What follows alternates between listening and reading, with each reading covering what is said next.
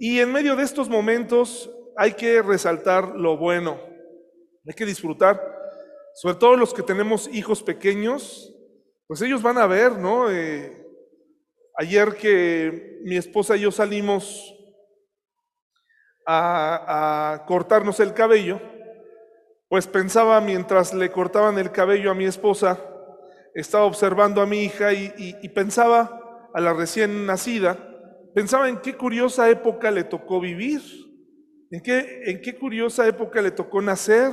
Y ella me veía, veía mi cara y pues me veía con la careta. Y así, así la recibió Pau cuando, cuando nació. No, no le pudieron quitar la, la careta, siempre estuvo con, con el cubrebocas. Qué interesante época. Pero tenemos que sobreponernos, hermanos y hermanas, disfrutar a nuestros familiares, disfrutar de los alimentos con nuestra familia, disfrutar de quienes quieren estar con nosotros, ¿verdad? Quienes no quieren estar con nosotros, pues podemos hacer algo, hermanos y hermanas, pero disfrutemos de los que sí quieren estar con nosotros, de los que sí quieren convivir, porque es una etapa en donde hoy, pues, estamos aquí y luego ya, ya saben, ¿no? Mañana quién sabe. Pero eso es si hay o no coronavirus. De todas maneras, esto es una realidad. Les invito por favor a que vayamos a Hechos, al libro de Hechos. Vamos a seguir estudiando Hebreos a continuación. Pero hoy quisiera empezar ahí en Hechos.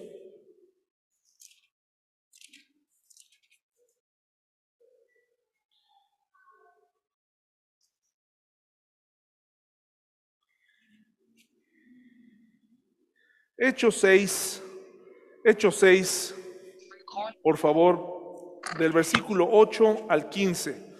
Y antes de leerlo, le vamos a pedir a Dios que nos ayude, que Él eh, pues esté aquí entre nosotros en esta mañana, ¿verdad? Gracias por este hermoso día, gracias por los hermanos que están aquí presentes y los que están conectados desde sus casas.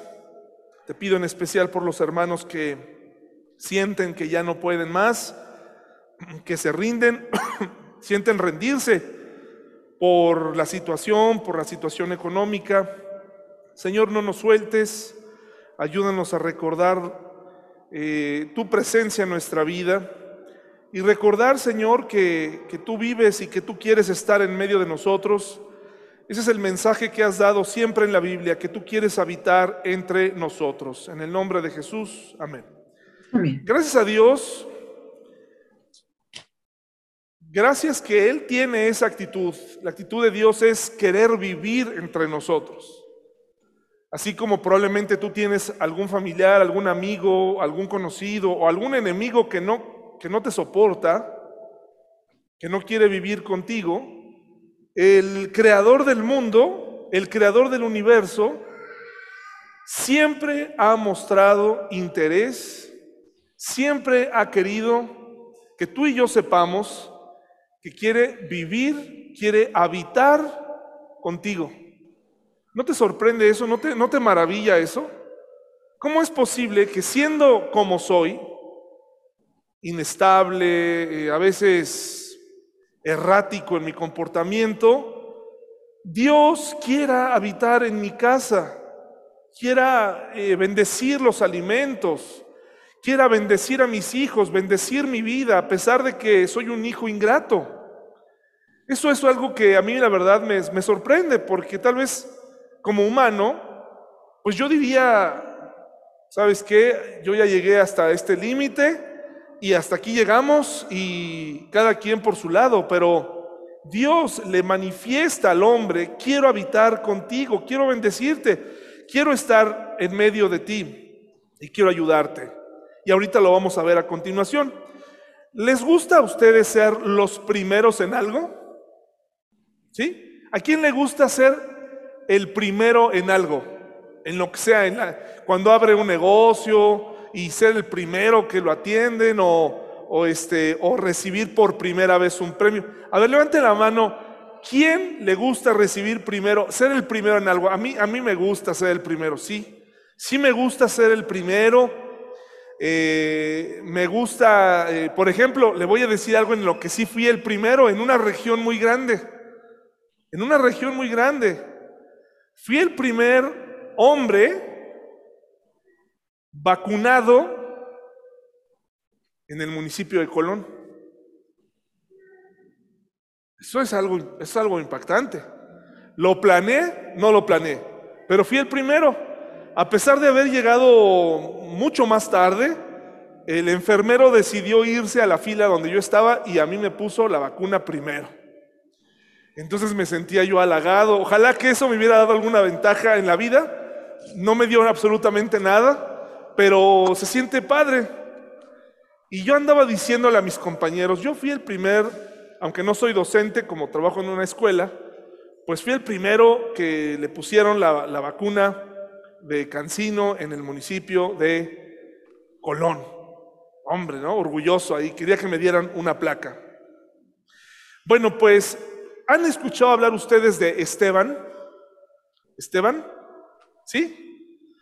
Esteban fue el primer lugar, fue el, fue el primero en una cosa que probablemente a ti y a mí no nos hubiera gustado ser, pero él, él sí, él sí lo quiso, él lo vivió con mucho, con mucho orgullo, y lo vivió con mucho gusto y con mucho gozo. Esteban fue el primer mártir cristiano. ¿De acuerdo? Hay una diferencia entre un mártir y alguien que se ofrece voluntariamente. Jesucristo, ya he hecho esta pregunta varias veces. ¿Jesucristo fue un mártir, hermanos y hermanas? ¿Jesucristo fue un mártir? No, hermanos, Jesucristo no fue un mártir, porque un mártir es aquel, aquel que pues lo atrapan, ¿verdad? Y aunque muere eh, por una causa, no necesariamente esa persona estaba pues contenta de, de, morir. Si hubiera podido vivir, viviría un poco más, aunque muera por la causa. En el caso de Jesús no fue un mártir, en el caso de Jesús él se entregó por nosotros. Y mire lo que dice, ¿qué, ¿por qué se convirtió en un mártir eh, Esteban? Mire lo que dice, por favor, en Hechos 6, 8. Esteban, un hombre lleno de la gracia y del poder de Dios, dice la palabra de Dios, hacía señales y milagros asombrosos ante la gente. Es decir, Dios permitió que como los discípulos, en ese momento de la historia, este tipo de hombres pudieran sanar, pudieran hacer señales maravillosas, porque ese era el objetivo de los milagros en ese momento. ¿Por qué hoy ya no hay tal cantidad de gente? ¿Por qué ya Dios no se mueve así? Bueno, porque hoy eh, estamos en una época distinta en donde la Biblia ha sido dejada para que los hombres a través del conocimiento de Él puedan venir, ¿de acuerdo?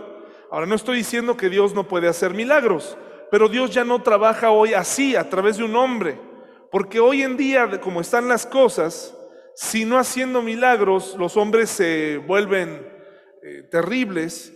Eh, el otro día observé, cuando usted prende la tele más o menos como eso de las seis de la tarde, perdón, no, como a las seis de la mañana o cuando usted la prende como a las 3 de la tarde, 2 de la tarde, se va a encontrar una serie pagada de personajes muy interesantes. Y me he encontrado a muchos, este se llamaba el chamán, en la televisión abierta. Él traía un penacho como de apache, eh, traía colguijes y de un lado estaba un crucifijo obviamente estaba representando a supuestamente el cristianismo, del otro lado una Virgen de Guadalupe, así, y él eh, velas y todo clase de productos de santería. Entonces, si se da cuenta, él eh, hablaba de hacer milagros a través de la televisión.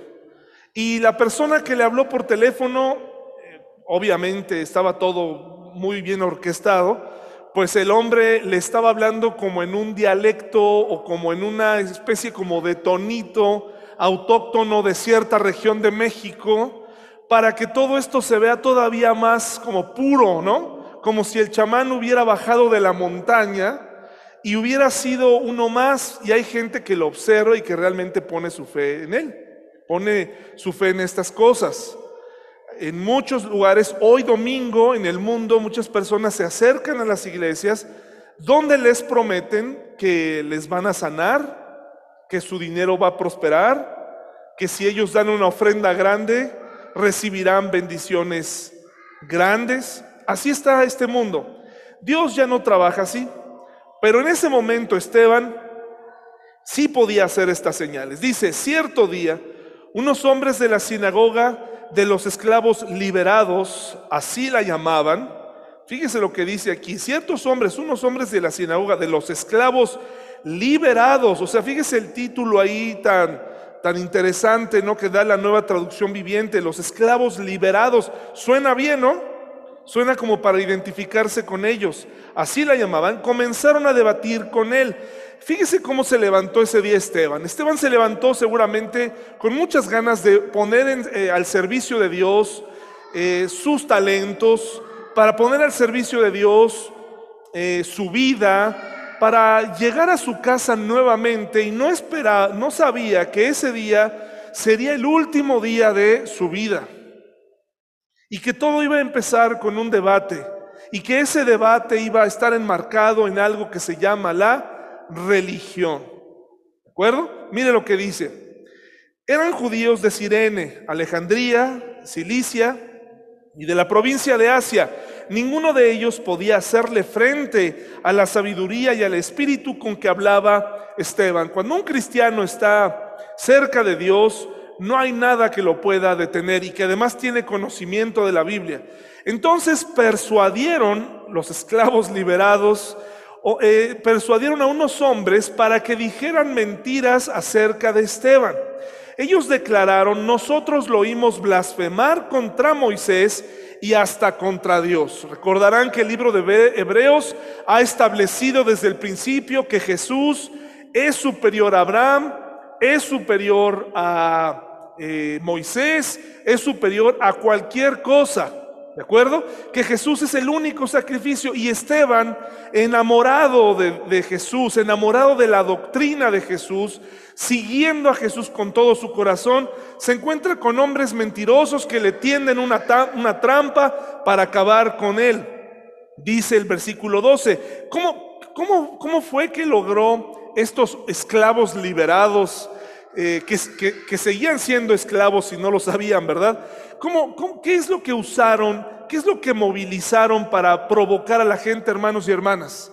¿Qué usaron aquí?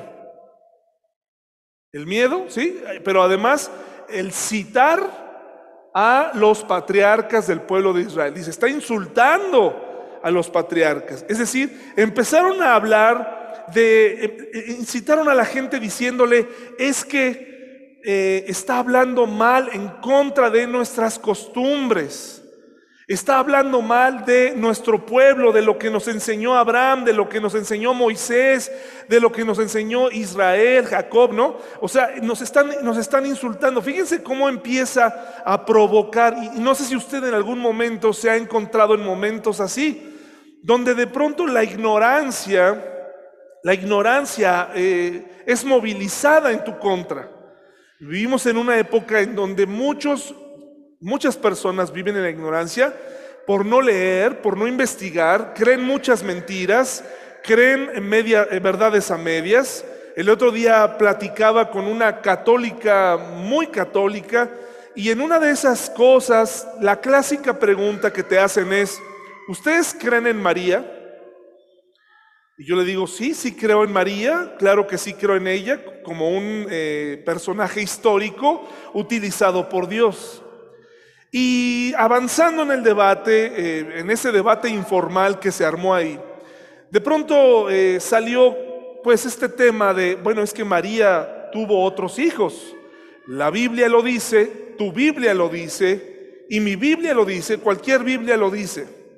Y el argumento que ella me dio y con el que ella pensaba que me iba totalmente a, ganar era el siguiente. Dice, es que en la época de Jesús todos se decían hermanos. Todos. ¿Esto es verdad, hermanos y hermanas? O sea, en la época de Jesús ibas a, iba, iban a, la, tal lugar y, le decían, hermanos, hermano, ¿me das, ¿me das por favor un cuarto de leche de vaca, hermano? Eso pero, pero yo le dije, disculpa, pero ¿quién te dijo eso? ¿Quién te enseñó eso? ¿Te lo dijo tu sacerdote? Y lo mismo pasa con nosotros. ¿Quién te dice las cosas a ti? Eh, ¿De qué dependemos nosotros? ¿De quién dependemos? Muchos, muchos cristianos modernos dependen de un pastor. Dependen de que un personaje les diga lo que tienen que hacer. Dependen de que si ese pastor predica como a ellos les gusta, entonces ellos se sienten contentos con su fe, pero tu fe depende totalmente de ti. Si nadie predicara jamás un domingo ni un miércoles, tu fe, tu crecimiento, tu poder para hacer hoy en día señales milagrosas, comportamientos distintos, no depende de mí, ni de mi rendimiento como cristiano. Depende de ti, depende de ti, depende de tu capacidad para reconocer que tienes todo el potencial, que eres y has sido adoptado como hijo de Dios y que puedes crecer todo lo que quieras. La religión fue movilizada, la religión provoca mucha ignorancia y dice el versículo 12, esto provocó a la gente, a los ancianos y a los maestros de la ley religiosa, así que arrestaron a Esteban y lo llevaron ante el concilio supremo y todo comenzó con una simple plática. ¿Cuántos problemas se han desatado por una simple conversación? Porque las palabras, y no lo digo como con fines de la nueva era, nuestras palabras tienen poder para dañar, también para sanar, pero también para debatir. Así que cada vez que hablas, cada vez que hablas, tú no sabes el peso de tus palabras en la vida de una persona. No lo sabemos. Es que tú me dijiste aquella vez, es que yo te dije y abrimos heridas enormes. El otro día leía en el estado de una persona algo que me pareció muy interesante y muy cierto. No recuerdo quién, quién lo puso, este, de quién es la cita, pero dijo, si quieres resolver problemas o quieres mejorar tus relaciones personales, tendrás que tener aquellas conversaciones incómodas. Tendrás que aclarar lo que no te gusta aclarar.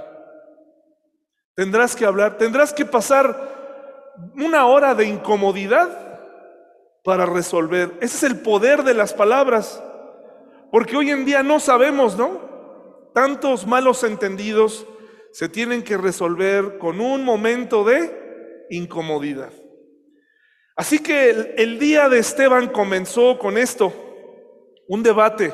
Él estaba dispuesto a compartir. No sabía que ese sería su último día defendiendo el Evangelio, porque además se aventó toda una defensa. Si ustedes se fijan, aquí eh, hay un, todo un pasaje donde en el versículo 7 eh, eh, da todo un, pasaje de eh, Hechos, nos habla de todo lo que dijo Esteban. ¿De acuerdo?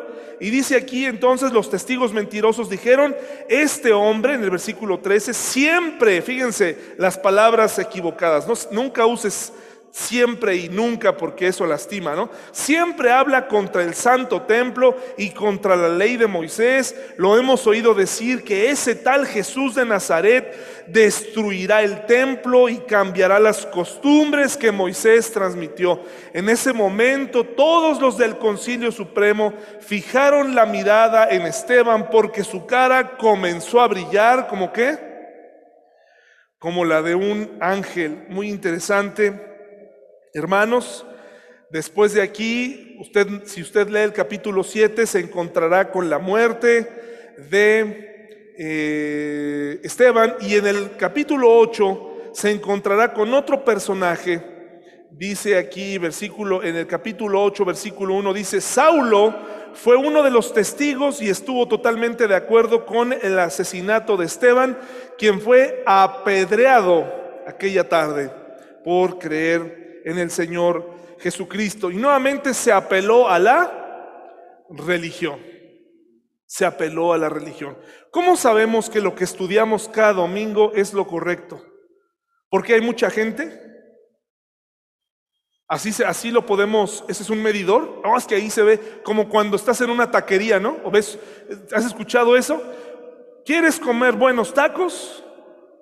Entonces, fíjate en aquel restaurante donde siempre esté, lleno. Eso es un buen tip para cuando estás buscando algo para comer. Pero en una iglesia no siempre es así. Puedes encontrar iglesias muy llenas y no necesariamente escucharás la palabra de Dios. Ahora sí, vayamos a Hebreos 8, por favor. Hebreos 8. El costo de la religión es es del fanatismo, pues es el asesinato. Y nos saltamos el 7 porque ustedes la otra vez vimos, ya estudiamos el 7 un poquito, donde se habla de Melquisedec. Y llegamos a la conclusión que es lo más probable es que Melquisedec haya sido una aparición del Señor Jesucristo, ¿de acuerdo? Por eso nos saltamos el capítulo 7. Dice Hebreos capítulo 8, hermanos, versículo 1 en adelante, dice, el punto principal es el siguiente. Tenemos un sumo sacerdote quien se sentó en el lugar de honor a la derecha del trono de Dios, majestuoso en el cielo.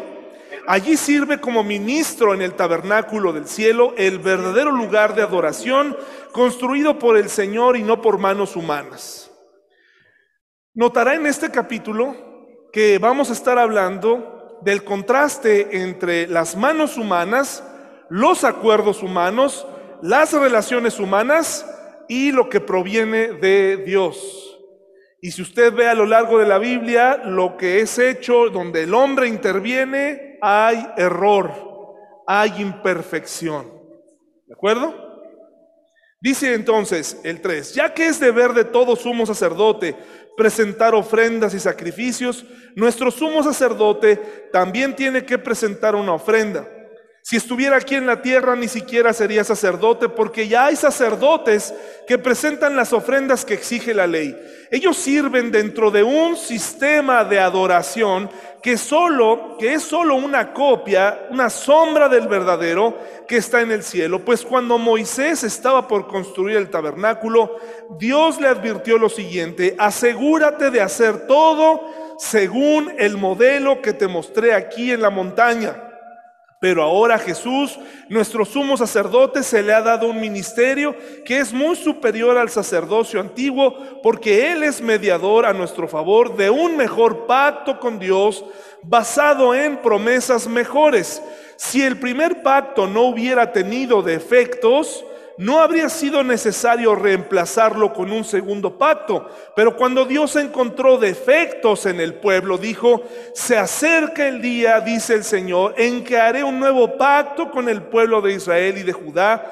Este pacto no será como el que hice con sus antepasados cuando los tomé de la mano y los saqué de la tierra de Egipto. Ellos no permanecieron fieles a mi pacto, por eso les di la espalda, dice el Señor pero este es el nuevo pacto que haré con el pueblo de Israel en ese día, dice el Señor. Pondré mis leyes en su mente y las escribiré en su corazón. Yo seré su Dios y ellos serán mi pueblo y no habrá necesidad de enseñar a sus vecinos, ni habrá necesidad de enseñar a sus parientes diciendo, deberías conocer al Señor, pues todos ya me conocerán, desde el más pequeño hasta el más grande. Perdonaré sus maldades y nunca más me acordaré de sus pecados. Cuando Dios habla de un nuevo pacto, quiere decir que ha hecho obsoleto el primero, el cual ha caducado y pronto desaparecerá. Dice hermanos, primer lugar, en Hebreos del 1 al 4, que Jesús El mismo Jesús en el que tú y yo creemos está sentado a la derecha de quién? Del Padre. Perdón, es muy difícil preguntar porque como no veo mover sus bocas, eh, me contestan, pero entonces por eso como que los tengo que ver dos veces. ¿Dónde está Jesús, hermanos? En el trono, sentado a la diestra del Padre. Ahí está nuestro Señor Jesucristo. Hoy tienes que recordar que Jesús está como vivo. ¿De acuerdo?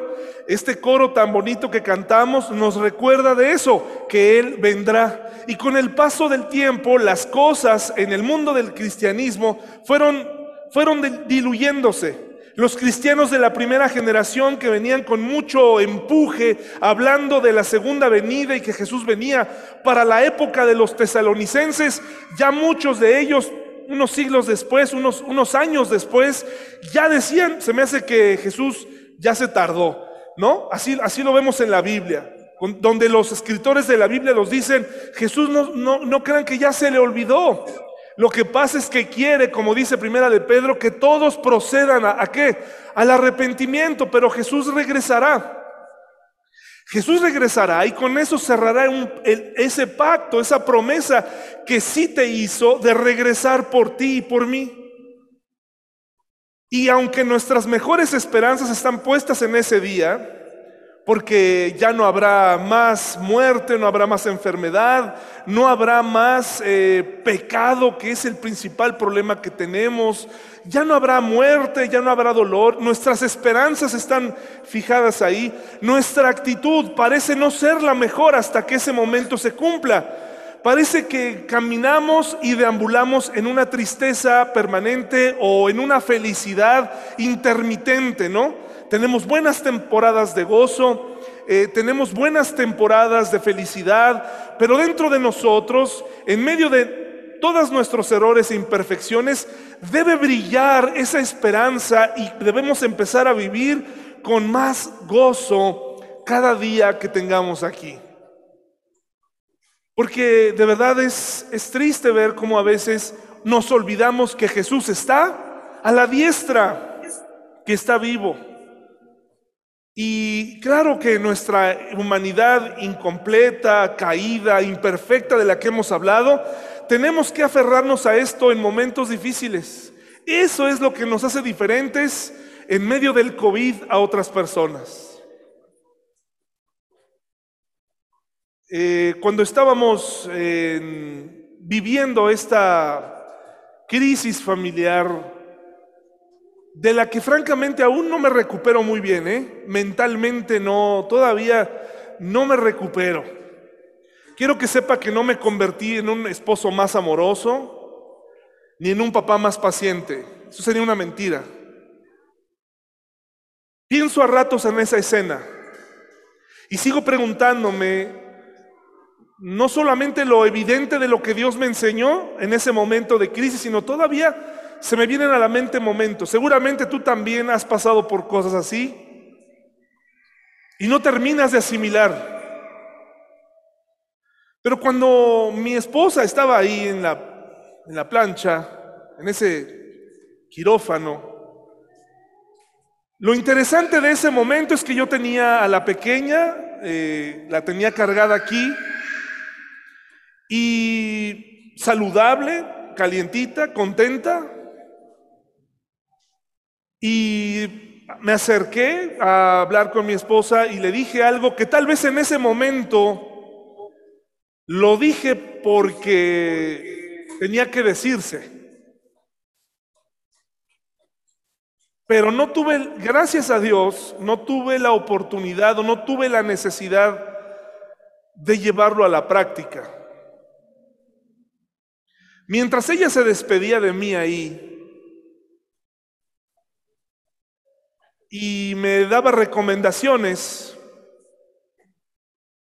Recomendaciones como cuida a las niñas, sé que puedes cuidarlas. Mi mente bloqueaba lo que me decía. Entraba un poco, pero yo me resistía a creer que esto era posible, pero de pronto le dije a ella, Para esto nos preparamos cada domingo. Para esto venimos. Para esto cantamos. Para esto levantamos una Biblia, para esto, para este momento. Dentro de mí quería que no tuviera necesidad de aplicarlo, ¿no? Pero qué difícil es reconocer que el cristiano cuando piensa que lo ha perdido todo, es cuando debe recordar que Jesucristo está vivo y que Dios quiere habitar entre nosotros. Y que Dios quiere que empecemos a entender todos los pasajes y todas las imágenes de las sombras que en algún momento Dios dejó en la Biblia, algunas de ellas tal vez nos parecen tediosas hoy en día de leer, difíciles e innecesarias, pero para poder entender el Nuevo Testamento y poder entender muchas figuras y muchas de las cosas que Jesús hizo en la cruz, tenemos que leer aquellas que nos parecen tediosas, como eh, entender un poco cómo funcionaba la ley y cómo era el tabernáculo. El tabernáculo, hermanos, que, que comenzó a ser tedioso para el pueblo de Israel. Imagínense, yo sé que mi hermano Irán es muy dispuesto, pero poner el sonido cada domingo es tedioso.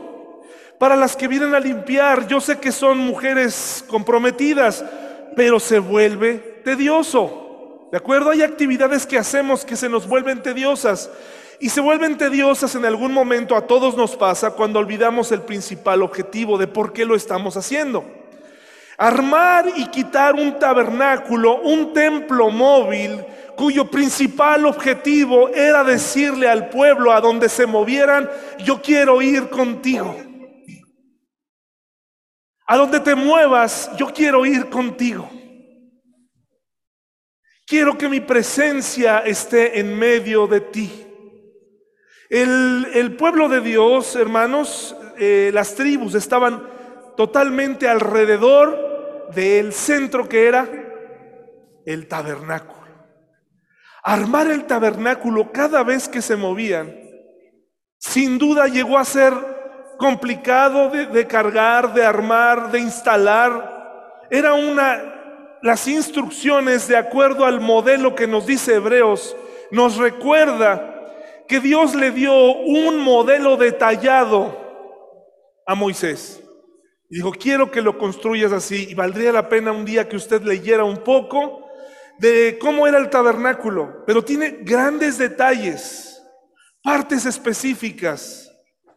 Y estoy seguro que hubo momentos donde algún eh, constructor probablemente decía, ay, qué flojera me da instalar esta estaca, ¿no? Aquí, qué flojera. ¿Y cuándo va a acabar esto? ¿Cuándo? Y cuando Dios quería mostrarle al pueblo, quiero habitar en medio de ti, porque lo que ocurría, hermanos, en el tabernáculo, no era nada más el, el, pues el ir a llevar un sacrificio. ¿Saben qué se situaba ahí, hermanos? ¿Qué sucedía en el tabernáculo? ¿Saben qué, qué, llegaba ahí? ¿Qué llegaba ahí, hermanos y hermanas? La presencia misma de Dios llegaba ahí. la construcción del tabernáculo hacía posible que la presencia de Dios llegara así. Hay un simbolismo en cada cosa que hay en el tabernáculo. Desde la puerta, desde los simbolismos, desde el cordero que tenía que ser sacrificado sin mancha, lo mejor de, todo tenía que ser sacrificado ahí. Ahí tenemos una figura de Cristo. Desde la puerta, desde esa puerta, desde los velos impenetrables, desde el altar de bronce donde se eliminaba, donde se mataba a esa víctima y lo primero que tenía que entender el pueblo es, es irremediable, se necesita un sacrificio para llegar a Dios. Se necesita el derramamiento de esta sangre para que tú comprendas que el pecado es grave. El cristiano, tú y yo, hemos perdido de vista la gravedad de nuestro pecado. En un, en un momento estamos pecando. Hemos olvidado la gravedad del pecado. En nuestra propia escala de nuestra vida decimos, esto no fue tan grave.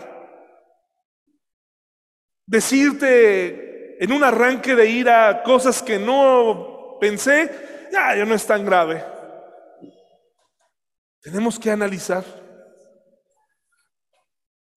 El sacrificio era necesario y la única manera de llegar a Dios, pero a la vez Dios, eh, poniendo delante de todos nosotros y dejándolo por escrito, de todo lo que se tenía que hacer, y que a los hombres en algún momento se convirtió en una religión, lo que quería manifestarles era, quiero habitar contigo, te quiero dar la solución al problema que tú causaste. El problema que nosotros causamos como raza humana fue el día que elegimos ir en contra de Dios. Pero Dios a lo largo del tiempo ha establecido pactos. ¿Se acuerdan hermanos? Pactos con el pueblo de Israel y con el mundo. Pactos específicos, claros. Y el hacer un pacto con alguien nos habla de este deseo de un ser superior para vivir contigo. Y el pacto que tiene contigo hoy es muy similar al que puso. Haz tu parte del pacto. Haz tu parte del pacto. Haz un diagrama en tu mente de, ese tabernáculo.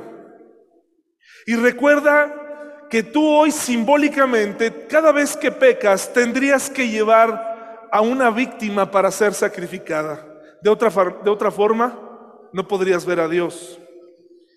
La fuente entre el altar y la tienda, ahí se lavaban las manos y los pies los sacerdotes y las mujeres que entraban ahí que simboliza la santificación por la palabra de Dios. No puedes entrar así como hacía el sitio sucio, ¿no? No podían entrar de, mala gana a hacer las cosas.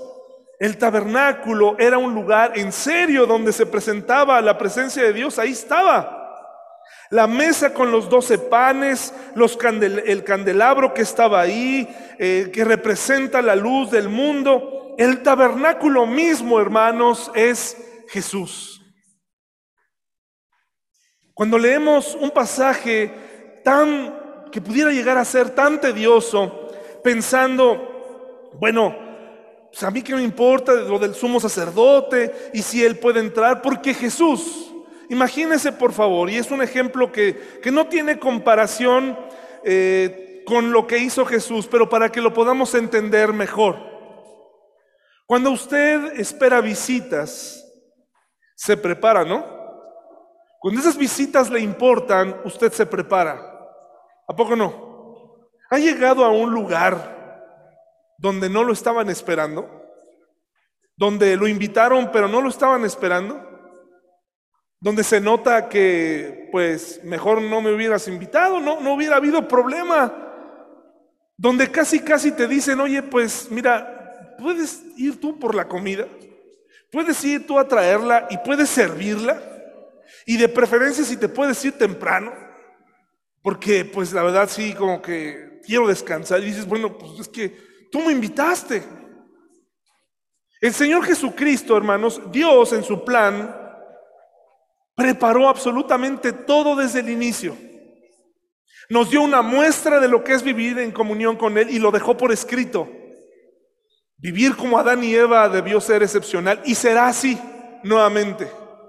Y en el andar cristiano, después de esta caída, pacto tras pacto, te voy a perdonar, limpiaré tus pecados, ¿verdad? Este pacto de la ley que muestra que es imposible que cumplas la ley, te voy a dar otro, uno nuevo, a través de mi hijo. Y él hizo todo, él completamente todo, como esa ilustración donde Dios, como un juez que dicta la sentencia, pero ese mismo juez se baja del estrado, dicta culpable al acusado, le dice, eres culpable, el juez dice, martilla delante de su escritorio, pero ese mismo juez se baja y dice, se dice a sí mismo, pero yo pago. Se quita la toga, ¿no? su, su vestimenta de juez y ahora es un abogado y dice, yo pago la deuda. ¿Te das cuenta de esta de este Dios que tenemos quiere estar aquí y allá, habitando entre nosotros. Eh, Dios es Emanuel, como se cumple en Isaías, ¿no? Dios con nosotros, que quiere instalar su tienda entre nosotros, quiere vivir entre nosotros. Pero qué difícil es cuando el vecino no quiere vivir contigo. ¿Tienes vecinos difíciles? Gracias a Dios yo no tengo vecinos difíciles, pero en algún momento de mi vida he conocido vecinos que, que, se pelean, que como dicen por ahí se picudean, ¿no? Que todo el tiempo se están echando, ¿no? Aun cuando uno de ellos ceda, el otro siempre está buscando hacerle cosas. ¿Quiénes somos nosotros? Jesús, Dios instala su, su campo, su campamento para vivir entre nosotros para que nosotros pudiéramos estar aquí. Dios quiere poner su campamento en tu casa. Quiere habitar ahí. Quiere que sepas que Él está a la mano, que Él está ahí para escuchar. El mensaje del tabernáculo es ese, ese templo móvil. Pero fíjense qué interesante, si tú quieres tener la presencia de Dios, el pueblo de eh, Dios no les dijo, pues yo voy a irlo siguiendo, ¿ah? aunque esa actitud la, tiene. Pero también quería que su pueblo, a través de este pacto, cumpliera con las disposiciones. Y con el tiempo esas disposiciones se convirtieron en religión. Los panes del propiciatorio se volvieron más importantes. El candelabro se volvió en una joya. El, arca, del, arca del pacto ni se diga, ¿verdad? Se volvió en algo que incluso Indiana Jones anda buscando, hermanos. Lo anda buscando. Es un tesoro perdido. Eh, se volvieron más, más importantes las tradiciones. El día sábado se volvió, pero súper importante. Tan es así que cuando Jesús sanaba en ese día de reposo, la gente aplaudía. Eh, cuando veía que el ciego veía, los cojos se levantaban, eh, había fiesta en el pueblo, decían, fíjese es lo que hace la religión. No, no. A ver, a ver, a ver, a ver. No, no, no. Me lo regresas como estaba, postrado. La religión cega. La religión acaba. La religión acaba. ¿Qué eh, aspectos religiosos estás viviendo tú hoy en tu vida y en tu familia. Analiza la religión que puede llegar. Analízala. La religión forma hábitos y después de esos hábitos se convierten casi como en sacrificios, en, como en sacramentos irreemplazables y haces a un lado totalmente lo verdaderamente importante. El secreto de venir a la iglesia el día de hoy no es mi rendimiento como el predicador o como el pastor. Ese no es el punto. Y es desgastante cuando el pastor cree en eso. Cuando el pastor se cree que él, de él depende tu rendimiento espiritual, es agotador para mí y es agotador y es un engaño para ti. Cuando tú vas al teatro, cuando tú vas a algún espectáculo, tienes todo el derecho de decir, ¿no? Pues eso me gustó, eso no me gustó, este, le aplaudo, no le aplaudo. Hermano y hermana, ¿quién te crees tú? ¿Quién me creo yo para evaluar lo que has dejado de hacer tú mismo en tu vida, ¿no? Y quieres encontrarlo en mis palabras el día de hoy. Hoy sí me gustó, hoy no me gustó, hoy me parece bien, hoy no me parece bien. Y por eso la gente está ávida de búsqueda de pastores. Aquí, allá, este, pum, este, este sí me enseña, este no me enseña. ese descontrol y esa búsqueda de un sinfín de predicaciones está hablando más de ti en contra que a favor. Porque quiere decir que no te hallas, que todavía no encuentras en tu vida espiritual, que es más importante para ti al varón que te diga las cosas, la tradición de una iglesia, las costumbres de una iglesia. Hermanos, hay gente preocupada, ya no faltará, oye David, la cena del Señor. Hermanos, estamos en condiciones ahorita de pasarnos el pan y de partirlo y de hacer. ¿Estamos en esas condiciones? ¿Dios nos va a castigar si no lo hacemos? ¿Nos va a caer un rayo? ¿Nos van a clausurar? Pero la religión, ¿no?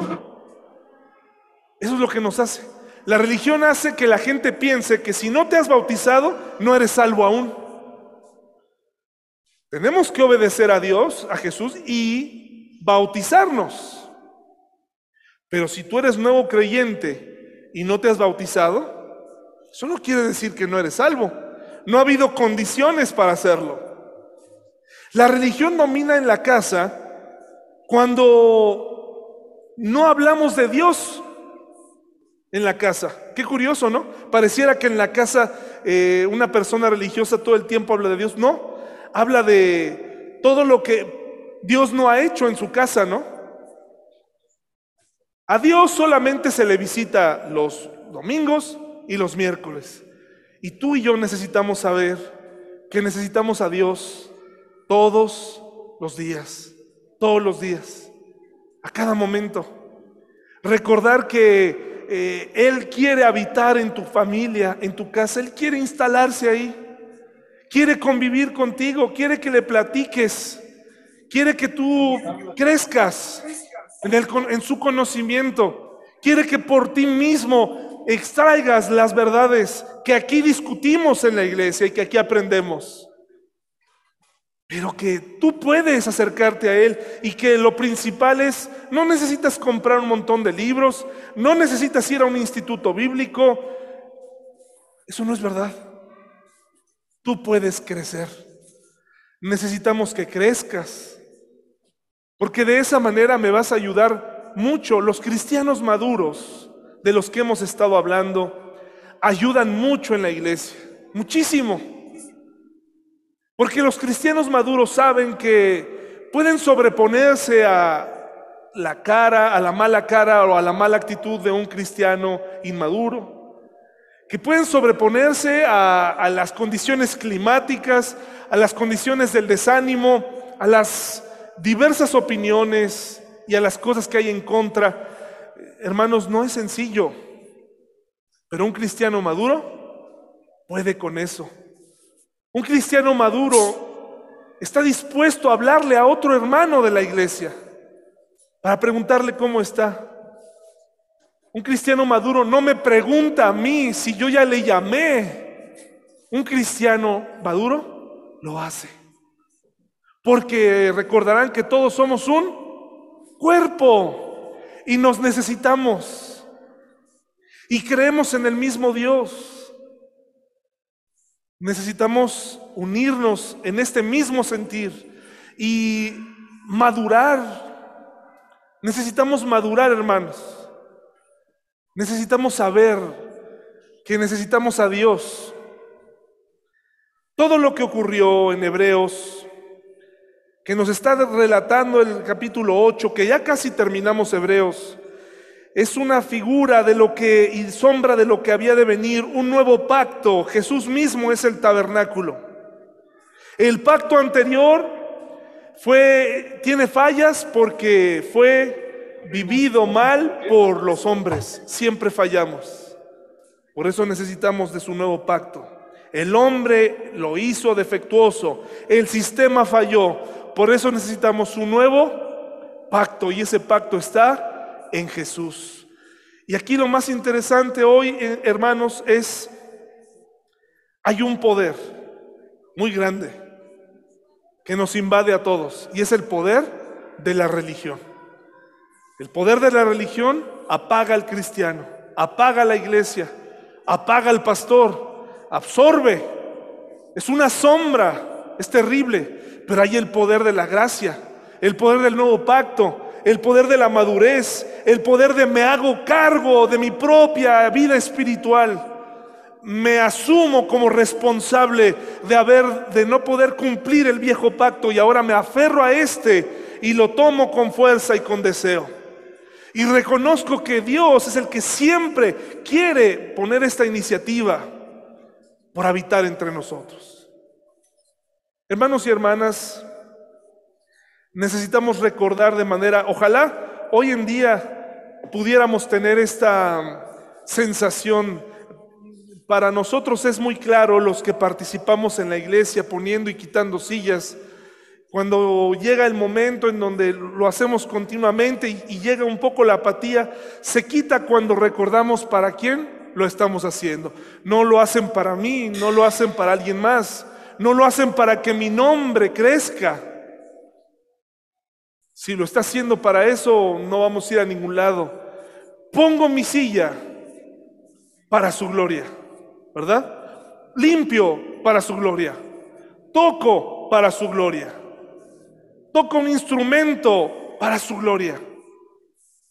Lo hago para Él. Y si lo haces para Él, qué bendición viene para tu familia. Qué bendición. Qué bendición hacer las cosas para Él. Qué bendición hacerlas para un Dios que todo el tiempo, a través de su palabra, nos ha manifestado que quiere habitar entre nosotros. Les invito a ponerse de pie, vamos a terminar, vamos a orar, vamos a despedirnos en esta mañana. Ha sido difícil en este periodo de pandemia, francamente, ha habido momentos muy muy intensos, hermanos, muy intensos, en donde si no hubiera sido por la participación de algunos de ustedes, hubiera sido difícil continuar, ¿no? Eh, el dejar de hacer videos no fue una idea nada más, aparte de que ha sido mucho más descansado. A veces cuando uno ve, uno quisiera que todo el mundo se conectara los miércoles que por lo menos tocaran base, ¿no? El miércoles, saludarnos. No sé qué imaginarán los demás hermanos los miércoles, no sé qué pensarán que sucede los miércoles, que es, yo no puedo hacer nada más. Quisiera, quisiera convertirme en un Jimmy Fallon cristiano, ¿no? En hacer una especie de talk show y ponerme atrás algo, lo haría, de veras lo haría preparar una actividad eh, divertida, eh, concursos, luces. Y yo sé que Irán me ayudaría y, haría un, música para introducir mi show, ¿no? Empezaríamos ahí con una, y entonces a lo mejor pondríamos pues a este, una banda atrás, como lo han intentado algunos pastores, y ponen su late show, ¿no? Su show nocturno. Y los cristianos que se sintieran atraídos el miércoles, y a veces es difícil llegar el miércoles, encender y, y, no encontrar lo que uno busca en cuanto a la necesidad, ¿no? En una temporada tan difícil donde escuchamos muerte, donde decepciones, tristezas, enfermedad, y prendes y de pronto encontramos las mismas caras y, nos alentamos entre nosotros mismos y nos da gusto. Pero a mí personalmente, como pastor de la iglesia, me, cuestiono, ¿qué, ahora qué hago? ¿Cómo los atraigo, no? A la iglesia está bien que seamos pocos. De ahí, de entrada les digo a mis hermanos, está bien así. No es momento para llenar la iglesia, para nada. Pero ¿qué hacemos? Si para entrar a tu casa y estás sentado ahí, no estás pagando más que dijeras, no, pues es que me están cobrando 100 pesos por, por entrar. Nada, es, entrar y mirar a tus hermanos, mirar a, las hermanas que están batallando y que probablemente al otro día, quién sabe si las vuelvas a ver, ¿no? por todo esto que estamos viviendo, el hacer contacto con una iglesia, tu iglesia, em, llega el punto en donde dice uno, ¿qué más hacemos? ¿Qué hacemos? Y, y llego a la conclusión y me pongo feliz con ella. Yo no soy el motivo. Yo no soy quien debe atraerte. Yo no soy. No debes tener necesidad de mí. No tengas necesidad de mí. De hecho, ha fallado mucho. Se ha visto que no hay, y qué bueno, no hay necesidad de mí. Lo preocupante es, no hay necesidad de compañerismo, no hay necesidad de apoyo, no hay necesidad de solidaridad y lo principal, no hay necesidad de Dios. Hacemos una conexión cada vez más corta, hermanos y hermanas, así tiene que ser. 15 minutos, tal vez.